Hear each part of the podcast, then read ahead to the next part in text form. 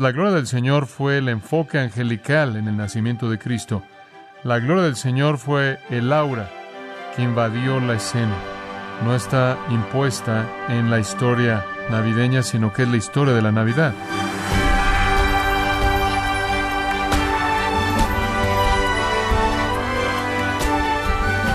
Qué gusto que nos acompañen, gracias a vosotros, con el pastor John MacArthur. Se dice había una vez una niña a quien se le había dado la responsabilidad de repartir los regalos en la Nochebuena. Al terminar su tarea, ella preguntó, Pensé que la Navidad era la celebración del cumpleaños de Jesús, ¿y no hay regalos para él? No hay duda que la Navidad dejó de ser acerca de Jesús hace mucho tiempo. Pero, ¿qué verdades cruciales deberíamos tener en nuestras mentes durante esta época? ¿Cómo podemos prepararnos para esa celebración y evento? El día de hoy el pastor John MacArthur, en la voz del pastor Luis Contreras, nos ayudará a pensar en la Navidad de una manera que agrade a Dios en la serie El significado real de la Navidad, aquí en gracia a vosotros. Hebreos capítulo 1. Hebreos capítulo 1 es otro texto que trata con la historia verdadera de Navidad. La historia verdadera de Navidad. Versículo 1. Hebreos 1. Dios, habiendo hablado muchas veces y de muchas maneras en otro tiempo a los padres por los profetas. Dios habló. Ese es el tema y el verbo. Dios habló. El autodescubrimiento de Dios, Él lo hizo en tiempos diferentes y de maneras diferentes. Eso es lo que esos dos términos significan. En tiempos diferentes y en maneras diferentes Dios se reveló a sí mismo.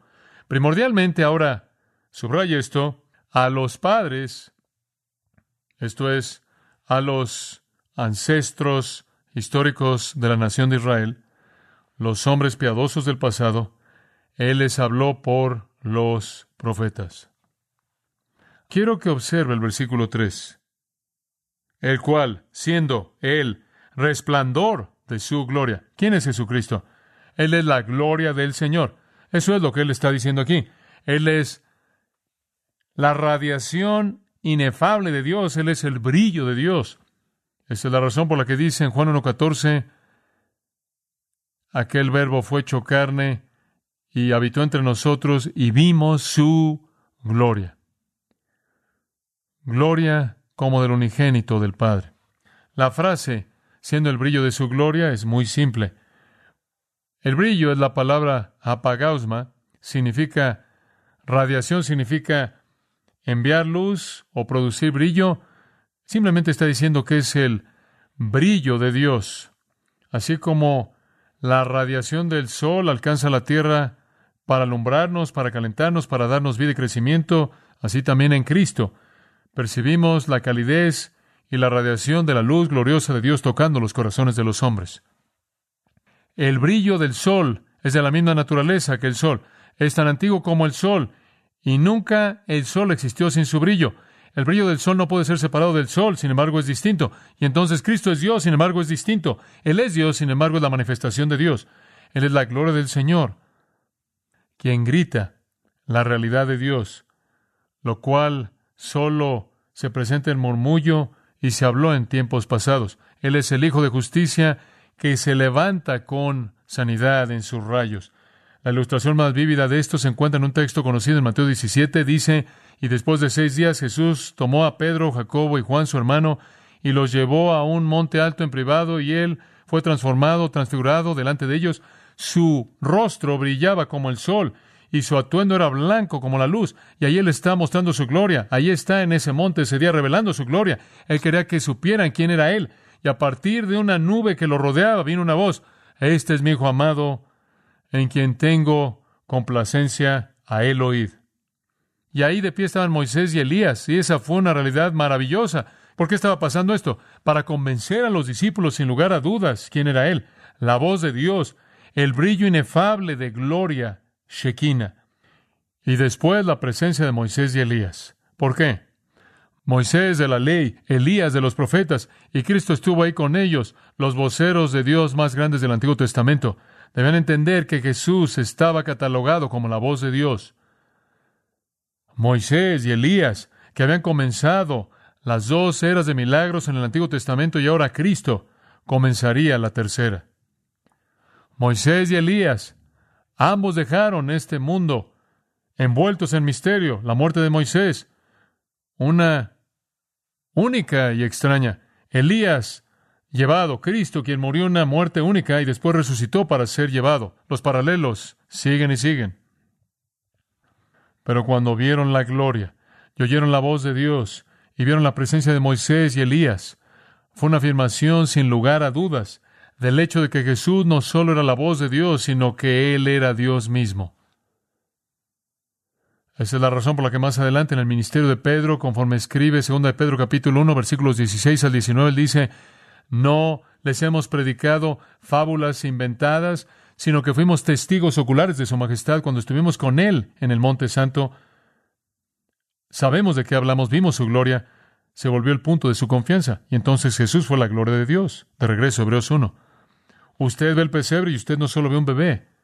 Usted ve el pesebre y usted no solo ve un niño, sino que usted ve la gloria de Dios, la gloria del Señor en carne humana. Cada vez que Jesús hizo un milagro, cada vez que él curó a un cojo o le dio vista al ciego o le dio voz al mudo, cada vez que él perdonó pecados, Dios estaba revelando su gloria. Observe que también dice en el versículo 3 que él fue la imagen misma de su sustancia. La palabra es carácter, de la cual obtenemos carácter. Básicamente es una palabra clásica en griego y significa una herramienta para grabar un sello, un molde, una marca que es hecha por un sello. Tiene la idea de una copia o imagen o reproducción y él está diciendo que Cristo es la imagen de Dios. Él es la imagen expresa de Dios. Él es el carácter de Dios revelado. Él es la marca de Dios en la sociedad humana. Él es el sello de Dios en carne humana. Pablo en 2 Corintios 4:4 y en Colosenses 1:15 dice, Cristo es la imagen de Dios y usa una palabra diferente. La palabra es eikon, lo cual significa una reproducción exacta una imagen exacta o una copia precisa. Entonces sea carácter o sea icon. Jesús es el sello de Dios, la marca de Dios, la imagen de Dios, la reproducción de Dios, la copia precisa de Dios.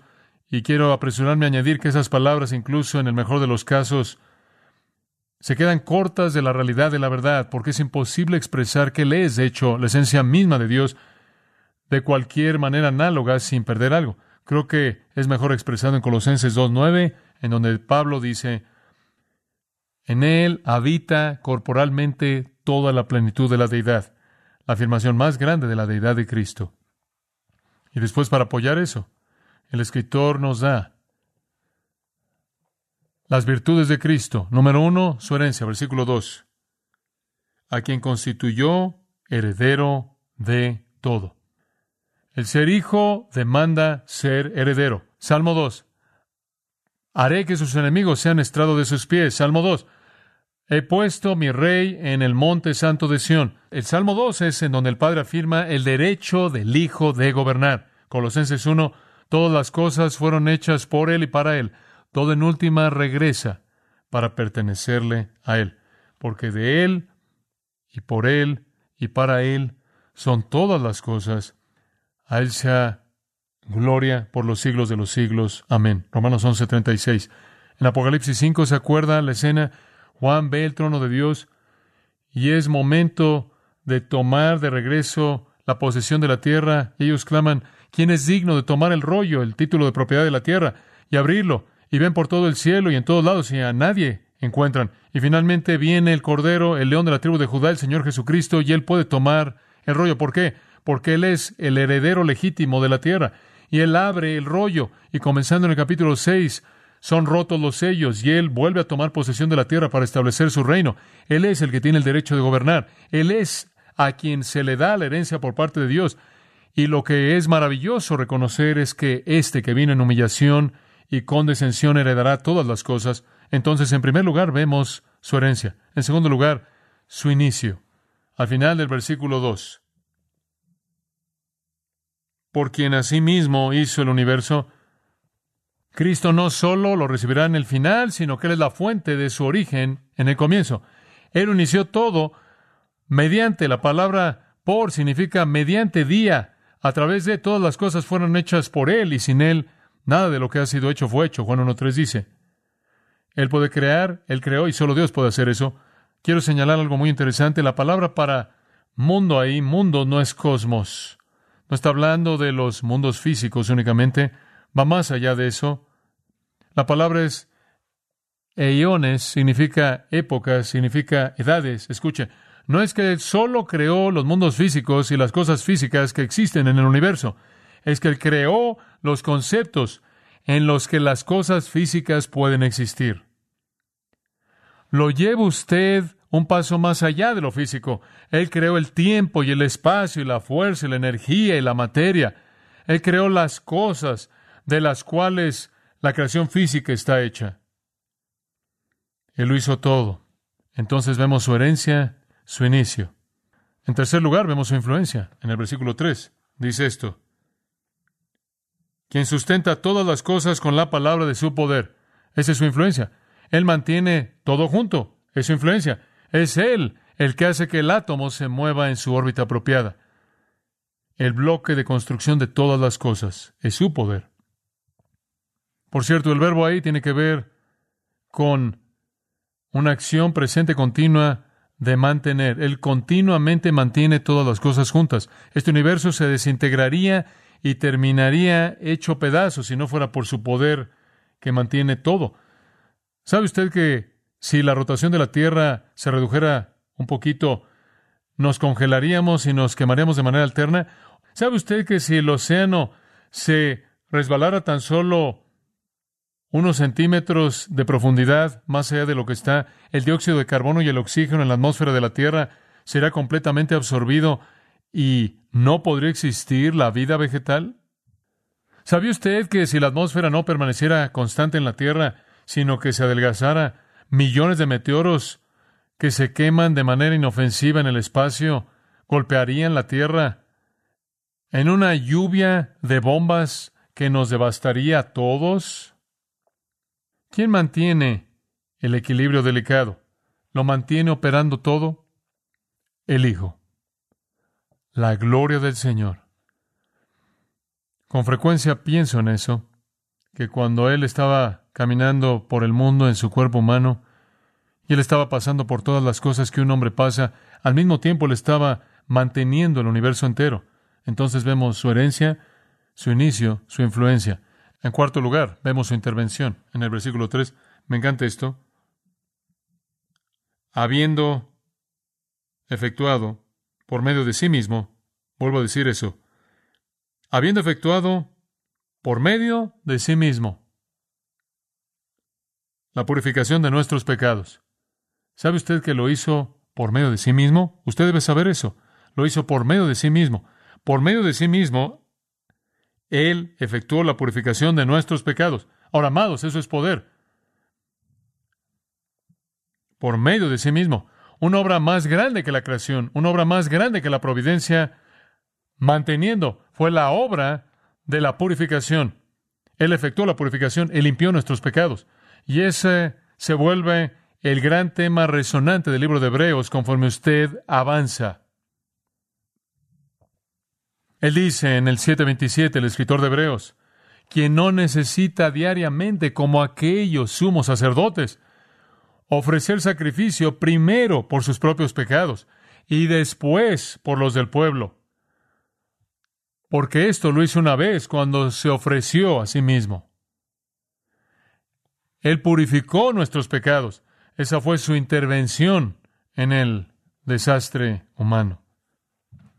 Y por un momento breve, la gloria partió. Por un momento breve, la Shekinah regresó. Por un momento breve, el brillo se volvió oscuridad.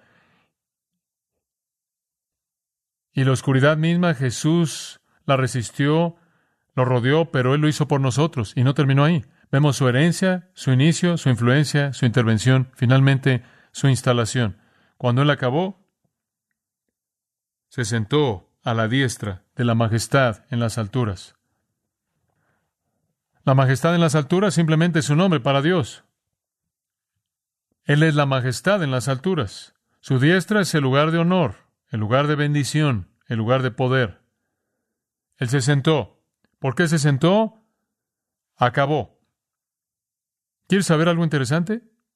En el templo y en el tabernáculo no había lugar para sentarse. Usted lee la descripción del tabernáculo, usted lee la descripción del templo.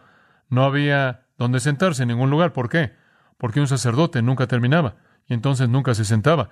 Sacrificio, sacrificio, sacrificio por millones y nunca se sentaban porque nunca jamás hubo una obra terminada. Jesús hizo un sacrificio y cuando terminó, Él se sentó. Él se sentó. Se acabó. No había nada más que hacer. Él terminó y se sentó. Hebreos 10, 12. Qué gran versículo. Pero este hombre, esto es Cristo, después de que Él había ofrecido un sacrificio por los pecados para siempre, se sentó a la diestra de Dios.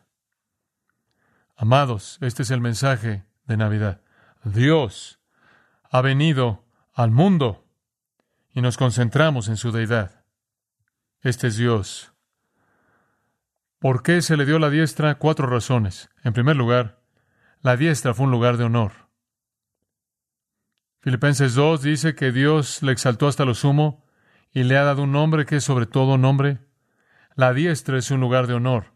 Él se sentó ahí porque él debe ser honrado. En segundo lugar, es el lugar de gobierno. Primera de Pedro 3:22 dice que Dios lo exaltó a su diestra e hizo que los ángeles y autoridades y potestades fueran sujetas a él. Es el lugar de honor, es el lugar de gobierno. En tercer lugar, es el lugar de descanso. Él se sentó porque terminó. En cuarto lugar, es el lugar de intercesión. Él está a la diestra de Dios. Romanos 8:34 nos dice de manera maravillosa, haciendo intercesión por nosotros. Y entonces Él tomó su lugar a la diestra. Ahora, ¿qué estoy diciendo? Esto. El profeta dijo, la gloria del Señor será revelada. El escritor de Hebreos dice, el Hijo es el brillo de su gloria. El mensaje de Navidad es que Dios vino al mundo en toda su gloria, y lo que era solo un murmullo, o en la palabra, una voz audible, se vuelve un grito. Y algún día en el futuro, conforme usted lee el libro de Apocalipsis, cuando Él regrese en su gloria refulgente, lo cual me encanta, Jesús lo llama gran gloria. Cuando Él regrese en gloria de segunda venida, la Biblia dice que el grito será incluso más fuerte, de tal manera que toda voz en el universo clamará y gritará y cantará sus alabanzas. ¿Qué nos dice esto a nosotros? Permítame pedirle que vea 2 Corintios 3 y cerraremos. Versículo 10. Porque aún lo que fue glorioso no es glorioso en este respecto en comparación con la gloria más eminente. Ahora escuche lo que ese versículo significa. El Antiguo Testamento, las apariciones de la Shekinah, el texto del Antiguo Testamento, el Antiguo Pacto, fue glorioso. Es verdad. Porque aún lo que fue glorioso se refiere al Antiguo Testamento, la economía antigua, el pacto antiguo, las apariciones Shekinah fue hecho glorioso, pero no es glorioso en este respecto, en comparación con la gloria más eminente. En otras palabras, el nuevo descubrimiento de gloria en el Cristo encarnado y el nuevo pacto acerca de él es mucho más glorioso que el antiguo no parece glorioso en absoluto. No tiene gloria cuando es comparado con la gloria que sobrepasa todo. Gran pensamiento. Entonces esa revelación de la gloria en el Nuevo Testamento excede por mucho cualquier cosa en el pasado. Y esa es la razón por la que decimos que Dios grita en la persona de Cristo. Pero ¿qué nos dice a nosotros? Versículo 18. Por tanto, nosotros todos, mirando a cara descubierta, esto es, el velo es quitado, las cosas que eran misteriosas, que nos afligían, que eran confusas, ya no somos como Ezequiel. Se acabó, el velo es quitado mirando a cara descubierta como en un espejo la gloria del Señor. ¿Y quién es? Es Cristo. Y conforme lo vemos y lo vemos y lo vemos, somos cambiados a la misma imagen de un nivel de gloria al siguiente por el Espíritu del Señor. En otras palabras, literalmente nos volvemos como Él, conforme lo vemos. Ahora todos nosotros como creyentes estamos en este proceso. Estamos viendo su gloria y siendo transformados a su imagen en el proceso. ¿Se acuerda usted de la historia del patito feo? Estoy seguro de que probablemente se acuerda. Permítame refrescar su memoria. Él era más raro y menos atractivo que los patos junto a los que creció, y entonces se burlaban de sus diferencias. Huyendo de su abuso, él buscó abrigo en un hogar cuyas mascotas eran un pollo y un gato. Él también fue rechazado ahí, porque él no podía poner huevos como una gallina y él no podía hacer ruidos como un gato. Simplemente no me entienden, les dijo él pero él solo fue tratado con burla. Después, un día, él vio a los cisnes llenos de gracia y elegantes, las aves más hermosas que él jamás había visto, y un sentimiento extraño vino sobre él. Él empezó a brincar en el agua. Él estiró su cuello tratando de seguir el vuelo de ellos. Y él gritó tan fuerte que le asustó. Cuando finalmente los perdió de vista, él se volvió a hundir al fondo del agua y cuando volvió a subir, él no sabía qué había pasado, no tenía idea de cómo se llamaban esas aves o a dónde iban. Él solo sabía que le encantaban, como nada que él antes había visto. Otro invierno vino con todas sus luchas y finalmente la primavera derritió el hielo de los estanques y conforme el patito feo estaba nadando, él vio otra vez dos de esas aves hermosas. Nadaron directo hacia él y entre más se acercaron, más se asustaron. Y después, cuando esa belleza estaba enfrente de él, él inclinó su cabeza en humildad y cubrió su rostro con sus alas. Pero cuando él inclinó su cabeza, vio su propio reflejo en el agua por primera vez. Y en un asombro que lo dejó sin palabras, él vio que también era un cisne. Descubriendo lentamente sus alas, al quitarlas de su rostro, él levantó su cabeza del tanque. Él no la levantó con orgullo y en alto como lo haría un avestruz, sino humildemente como un cisne, inclinado un poco, en una expresión de gratitud. Después él nadó junto con sus colegas cisnes. Quizás podemos ver en eso una analogía. Quizás su experiencia es parecida a esa. Piense conmigo. Su primer mirada a Cristo en fe podría ser como el patito feo que vio por primera vez a los cisnes. Usted tiene un sentido abrumador de lo feo que es usted. Sin embargo, hay algo irresistible en Cristo que hace que su corazón se voltee. Sabemos que el patito feo no sabía lo que estaba pasando cuando él vio a los cisnes. Él respondió desde lo más profundo de su ser, porque él era un cisne y fue hecho para ser un cisne. Y de manera semejante podemos responder a Cristo en la profundidad de nosotros mismos. Realmente no sabemos por qué respondemos así, pero es porque eso es lo que fuimos diseñados para hacer. Y después un día, conforme enfrentamos humildad en nuestra condición fea, conforme vemos el espejo, vemos que nos estamos volviendo eso hermoso que anhelamos ser y con humildad en nuestro caminar y gratitud en nuestros corazones vivimos nuestras vidas ante Dios. Escuche, Dios quiere transformarlo a su propia imagen, de un nivel de gloria al siguiente. Me parece sorprendente percibir que el Señor Jesucristo es la gloria del Señor revelada a nosotros. Es más sorprendente revelar que Él es la gloria del Señor revelada por nosotros. Y lo que es más sorprendente de todo es entender que Él es la gloria de Dios revelada en nosotros. Cristo en vosotros, la esperanza de gloria. Hombre, la mayoría de la gente se va a perder la Navidad, se la van a perder, se van a perder a Jesucristo, se van a perder la gloria del Señor. Espero que usted no, espero que usted se enfoque en Él, para que usted se vuelva aquello para lo que fue creado. Usted radiando esa misma gloria.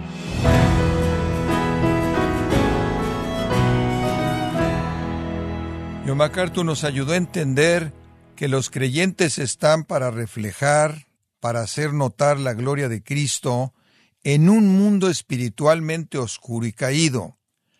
Nos encontramos en la serie El significado real de la Navidad, aquí en gracia a vosotros. Estimado oyente, permítame compartirle esta carta que nos envió Mario Roberto Morales de Guatemala, quien nos dice lo siguiente. Apreciados hermanos de gracia a vosotros, empecé a escuchar el programa a través de Radio Cultural desde la ciudad de Guatemala.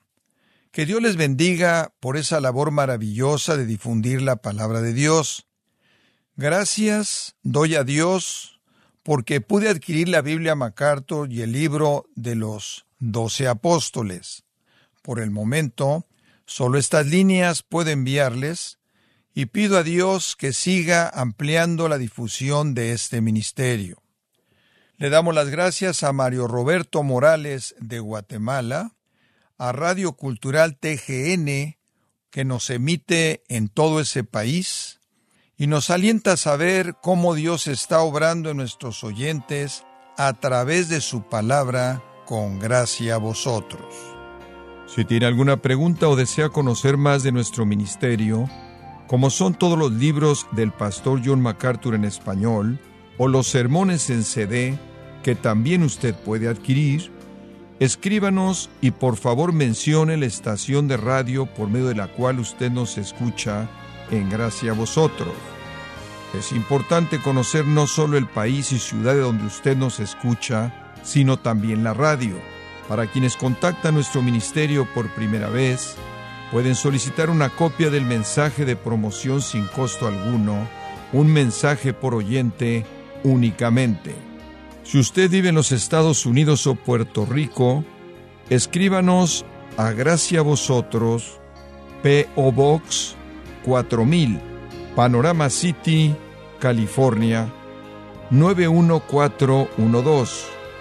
O puede escribirnos a través del siguiente correo electrónico radio arroba gracia punto org.